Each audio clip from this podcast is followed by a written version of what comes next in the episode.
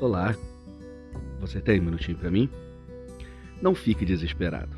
Um dia você vai entender. Pois é, muitas coisas que nos acontecem ao longo da vida, ficamos completamente sem entender absolutamente nada do porquê essas coisas acontecerem. E é justamente por isso que, na maioria das vezes, o medo domina o nosso coração. Porém, Jesus, na palavra de Deus, nos diz: O que eu faço, você não compreende agora, mas entenderá depois.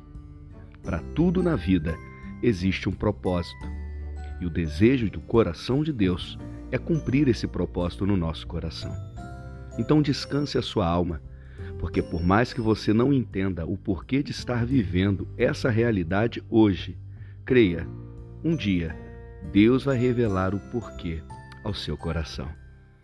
Obrigado por me ouvir e que Deus abençoe muito o seu dia e o seu fim de semana.